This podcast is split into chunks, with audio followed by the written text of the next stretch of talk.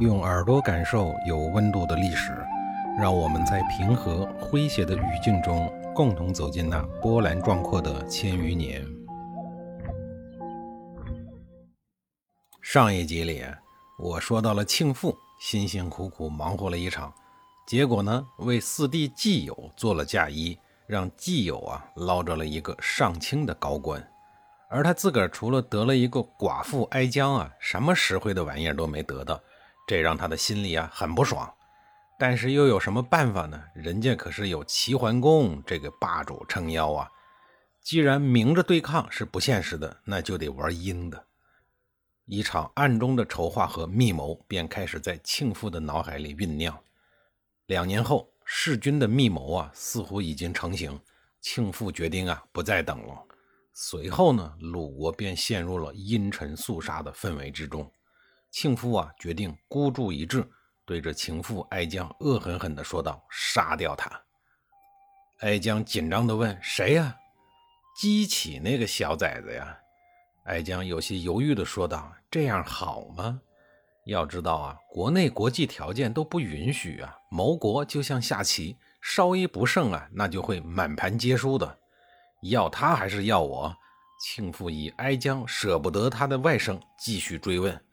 哀姜凄然的一笑，默认了。这时候，他与庆父啊，已经是一根绳上的蚂蚱，他还有别的选择吗？公元前六六零年，年仅十岁的姬启，也就是鲁闵公，命丧在一个叫卜夷的杀手刀下。一手遮天的庆父对鲁国两任国君的肆意杀害呀，给鲁国的政局带来了灾难性的破坏。鲁国的朝堂啊，也是搞得一团糟。国家风气大乱，这一下子呀，就激起了鲁国百姓极大的愤慨。在国际舆论的共同关注下呀，齐桓公派大夫中孙丘到鲁国去调研。不久，中孙丘把了解到的鲁国情况向齐桓公做了报告，并做出了载入史册的八字结论：“庆父不死，鲁难未已。”齐桓公问道：“那我们就发兵杀了庆父？”中孙秋说：“呀。”不必劳师动众，庆父啊必将自取灭亡，您就等着看就行了。哦，那我们就直接把鲁国收了，怎么样？齐桓公突然呀，话锋一转，打算呀将鲁国直接给兼并了。真的无法想象啊，这句话是出自一位刚刚救了邢国之难的霸主之口。戎狄豺狼不可厌也，诸夏青泥不可弃也。管仲的这句话呀，是在这年的春天刚刚对齐桓公说的。到了冬天呀，齐桓公就萌发了趁火打劫、灭了鲁国的念头。您说这让追随他的诸侯们情何以堪呀？公孙丘听了齐桓公的话以后啊，大惊失色，连忙说呀：“还不行，还不行，他们还是在遵行周礼的。周礼是立国的根本。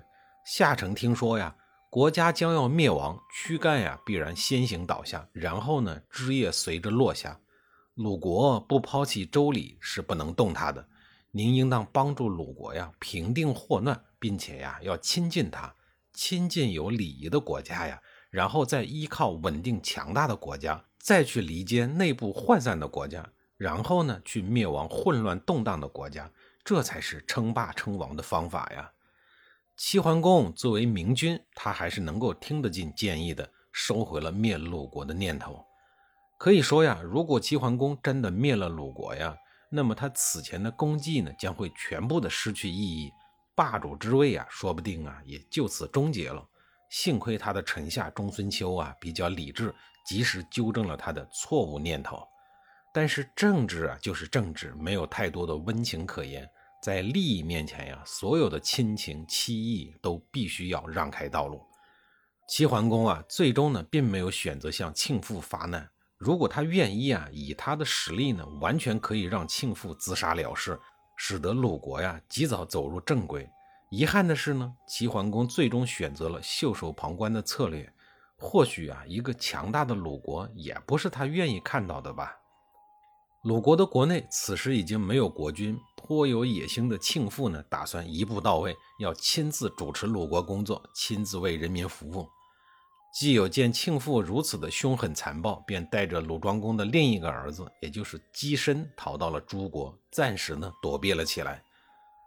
在距离国君宝座仅有一步之遥的地方呀，庆父呢却没有感受到一丝的喜悦。曲阜城中群情激愤，到处都传来要杀死庆父的呼声，民意汹涌。庆父呢害怕了，他没有胆量啊再向前迈进一步。而远在诸国避难的季友呢，也没有闲着，与姬申呀共同发出了声讨檄文，要求国人呀杀死庆父，拥立姬申。伟大的鲁国人民。纷纷响应季友的号召，在季友的带领下，全体军民同仇敌忾，揭竿而起。庆父知道大事不可为，在恐惧中逃到了莒国寻求避难，而与他狼狈为奸的寡妇嫂子哀姜则逃到了诸国。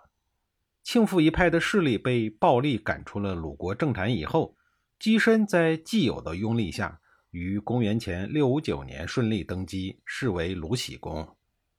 这一阶段的鲁国政局正处于极度混乱动荡的时刻，而留下这个动乱的和他们的老爸鲁庄公有直接的关系。